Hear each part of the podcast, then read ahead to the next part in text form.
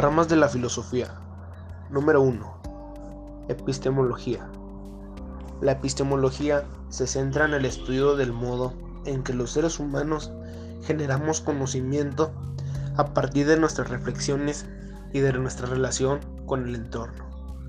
Se trata de examinar tanto la validez y las conclusiones en las que llegamos teniendo en cuenta tanto los datos iniciales como la metodología usada pero considerando también el contexto social e histórico en el que surgen la hipótesis y las preguntas que deben ser contestadas. Filosofía de la lógica. La número 2.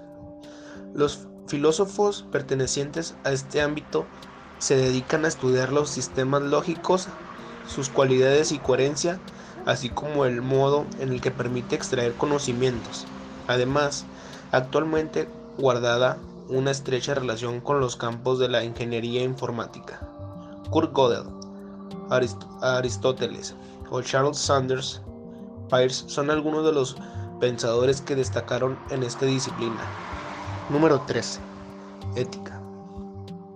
La ética es la rama de la filosofía que se encarga de examinar las maneras en las que podemos establecer lo que es normalmente correcto y lo que no lo es Prácticamente todas las personas actúan siguiendo una moralidad, pero muy pocas se hacen preguntas de manera sistemática para examinar hasta qué punto sus escalas de valores y su aplicación de la, de la moral son correctas.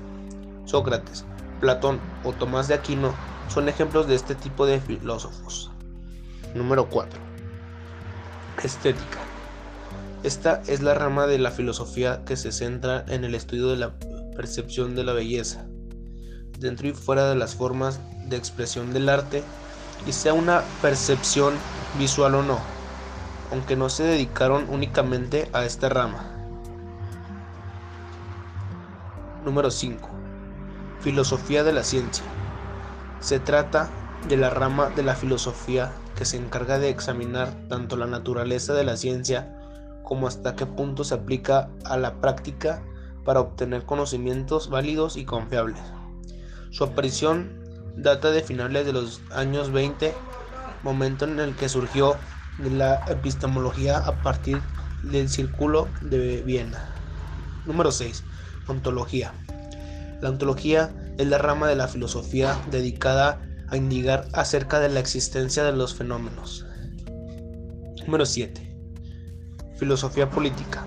Los pensadores dedicados a esta tradición se dedican a pensar e investigar sobre los conceptos y la lógica que hay detrás de las ideologías políticas, de los movimientos sociales y de los sistemas valores que subyacen a las propuestas políticas y económicas.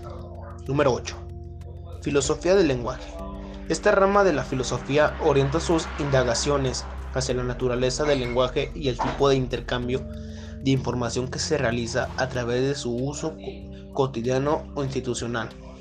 Además, puede servir de apoyo a las parcelas de la ciencia dedicadas a comprender el uso que a la práctica hace del lenguaje. Eso es todo. Los quiero, bro.